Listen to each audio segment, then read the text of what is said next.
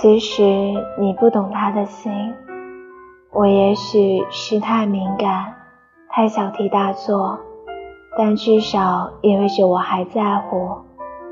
你也许不会再受伤，但你永远也体会不到那样的爱。